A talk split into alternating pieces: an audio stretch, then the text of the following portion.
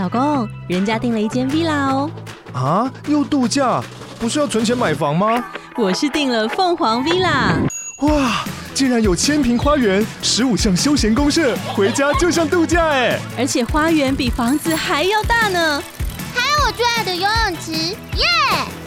龙大营建 villa 生活，十年防水保固，二至三房，零七三九八五五五五，凤凰 villa。欢迎收听 Money Talk，我是老周，在这里我们聊聊钱和财富。好，今天我要来跟大家念一则留言哦，这是另外一位听众朋友留给我们这个节目的一些建议跟看法。她是丽兹妈妈哦，丽兹妈妈说商业模式分析很赞呢。她说推推口条好，声音好听，和来宾的互动也很棒，节奏掌握很好，重点是干货满满，喜欢，非常喜欢丽兹妈妈的留言，也期待你多多给我们指教。好，谈完了这个留言呢。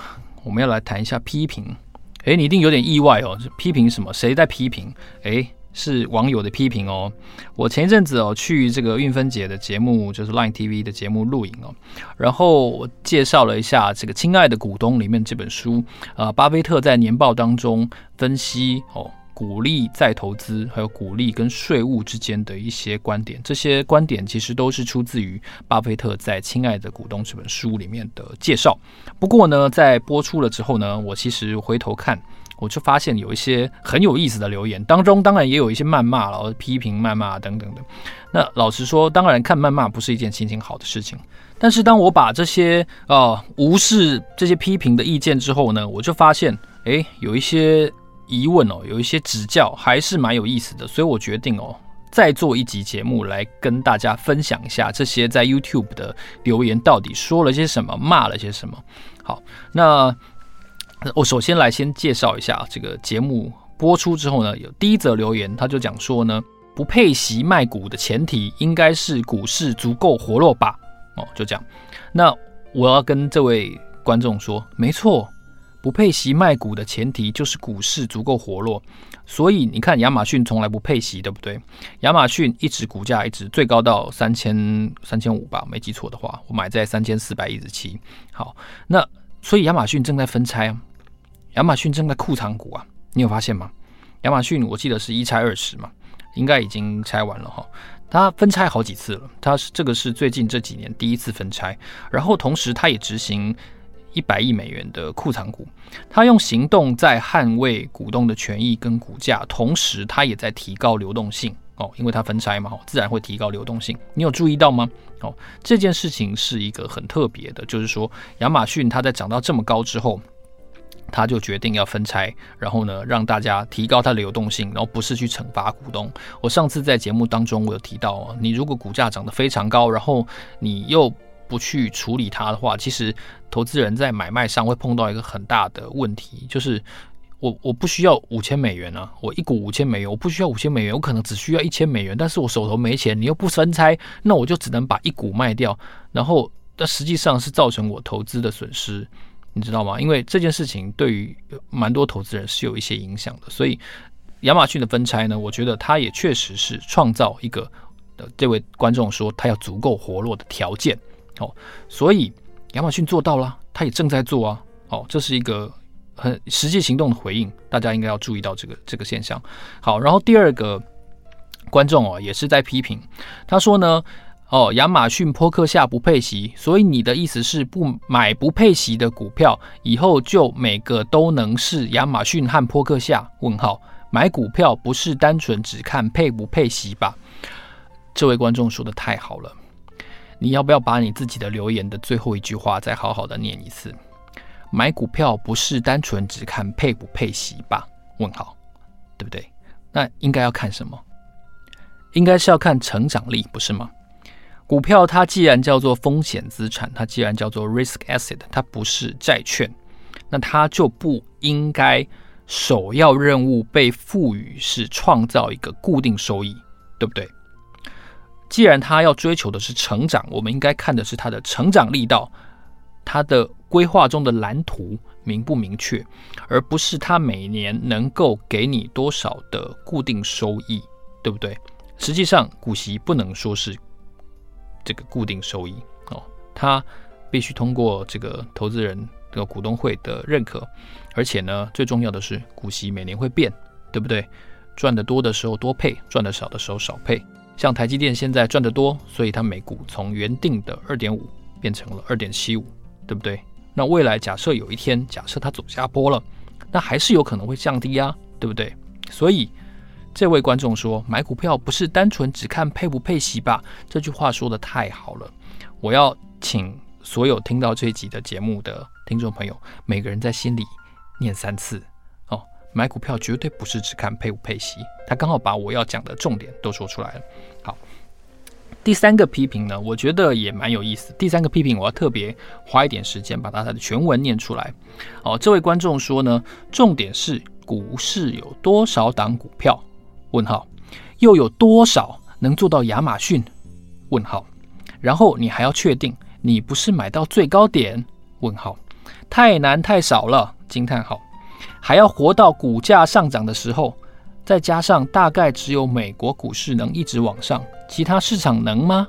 你这个理论会害死人！哇，我真的觉得就是我作为一个被动投资人哦，指数投资人，我看到这句话真的是这段话太经典了。我要请大家好好的思考一下，为什么呢？因为他把主动投资，他把选股的难处全部都讲出来了。你想想看，股市有多少档股票？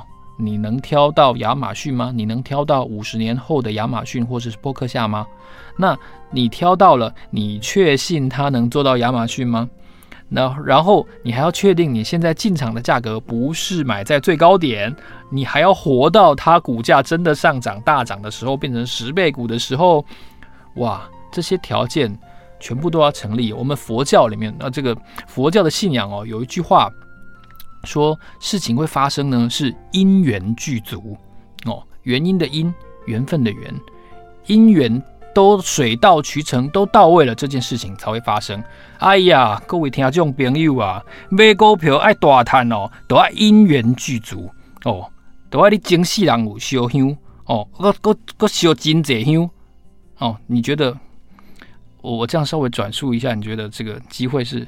大还是小呢？我之所以放弃选股，我我要真的要跟大家讲，就是我不觉得我我花心思在整个市场的搏斗上，就我要通过每一个很小很小的窄门，然后才能才能找到这个伟大航道上的宝藏。我觉得这件这件事情太累了，我我我人生已经活到三十几岁，我不想要再追逐这些很小的可能性，我宁可放弃这些很小的可能性。背后的很大的财富，我宁可去追，等待一个可以被期待、可以接受的相对低很多的报酬，但是它的可确定性是比较大的。这就是被动投资，这就是指数投资。刚才这位听众朋友把主动投资的难处哦，全部都跟大家分享了。所以我们可以怎么做？我们可我们应该怎么做？我们我们应该期待我们自己买到破克下，我们应该期待，我们应该督促手上持股的老板。从一个无所事事、庸庸碌碌的老板变成巴菲特，变成贝佐斯吗？No，我们应该不要选股，我们应该不要只看自己熟悉台湾的股市。还有一个非常重要，我们不要自作聪明哦。今天看到大跌了，我就全部停损，结果晚上国安基金宣布进场。你有没有觉得你很想一头撞死？有没有？你告诉我有没有？在现在这个录音室。墙壁是软的，应该撞是撞不死，但是我相信各位墙壁是硬的哦，你知道吗？你撞的是头会头破血流的。那天晚上，我相信非常多人在气自己，然后那个即时新闻还有人写说什么投资人怒骂啊，什么什么股票误卖出不慎卖出哦，希望这个追 追求赔偿，因为晚上国安基金宣布进场，不要自作聪明挑时间。过去这三个月已经告诉你了，不要自作聪明。如果你觉得你自己很聪明，请你跟我一样，请你把你进入股市开证券户第一天到现在的对账单列出来，算一下，加上手续费，你赚了多少钱？你赚了多少钱？那如果你买零零五零，啥事都不做，你又赚了多少钱？如果你赚超过零零五零很多的话，那恭喜你，我拜你为师，你继续吧，哦，加油加油！好，下一个问题。我觉得也蛮有意思的哦。他说，这个观众的批评是这样：他说呢，你拿几只不配席的龙头股来教人家股票就该买不配席的？那巴菲特大量持有配席的五十几年的可口可乐哦，那是哪个多元宇宙的可口可乐？这位观众，我真的觉得你也是讲到了一个非常非常重要的重点。虽然我猜测你大概不会听到这一集的节目，但是我必须要说，嗯，我的这个真心话，就是我想，可能我没有在其他的节目上面分享过的，刚好他提到了一个重点，哦，我没有教你最好就是要买不配息的，不是这个意思。而我们换个换个角度来思考，在台湾了，我说在台湾的情况，你有没有想过？所以其实。不是股票的问题，是税率的问题。我其实蛮强调大家一定要算税率，为什么呢？因为高配息算是你的收入啊，对不对？它会算算到，就算你用分离课税，你还是实际上你还是缴了税啊，对不对？那当然，如如果你有非常专业的这个会计师跟法务的这个咨询，做帮你做好传承跟税务的话，当然就不用不用听到本期的节目，你可能根本就不是我们的听众。但是我相信。绝大多数的人都没有专业的法律跟会计的咨询啊，那他们当然一方面要适度的的衡量他们应该要缴的税金哦，但假设有一天慢慢的随着你的这个本业收入越来越多，或者说你跟夫人哦跟小孩的收入越来越多，家产越来越多的时候，手上的股票越来越多，那你要怎么办呢？你的这个股票的这个配息税务上面要怎么处理呢？我刚好有一个。突发奇想哦，你有没有想过，你不要用你个人的名字持有，有吗？你有没有想过？你有没有想过成立一家公司，然后把股票就是由这家公司去买受，成为这家公司的持股，有吗？你有想过吗？没有吧？你有没有想过成立一家闭锁性的公司，把股票转让给这家闭锁性公司，因为这个持股就不能够随便的转移哦，所以它可能在传承上会比较便利。而且，如果你转给闭锁性公司，由他来承接，然后不配息给个人，那不就没有税务的问题吗？呃，我讲完这段话，我不知道我会不会被国税局约谈哦。但是据我所知，有一些上市贵公司的老板确实是这样做的哦。别忘记，在股利所的以前还是四十趴的年代，很多公司哦，它之所以是法人持有比较多。那我想一定程度上是有税务的考量，所以我想跟大家分享，就是很多时候其实问题不是配不配息的问题，就算你有很好的眼光，你买到那些会配息的成长股，但你还是要缴税，对不对？所以大家问题是分层次的，有一些问题的层次在于选股阶段，有一些问题的层次在于它配出来的现金之后你要缴多少税，缴了税很痛的阶段，所以你要分阶段去处理，知道吗？所以巴菲特一定有非常。专业的法务跟会计的咨询，所以你也应该思考一下，怎么样持有股票，然后缴税缴得很聪明，然后你还可以传承给你的子孙。OK，这个是这个是另外一个非常非常复杂的议题，那而且很很看个案的一个一个现状，所以我不在这边做一一的解释。但是税务确实是需要好好规划的。好，我们再来谈一下下一个批评。好，下一个批评也很有意思，他讲说呢，大同也从来不配息。好，然后在这个观众的下面，大同这个留言的下面呢，有另外一个观众也也留了类似的留言。他说呢，王佑增一定很赞成这种看法。OK，大同我记得是二十年没有配息了。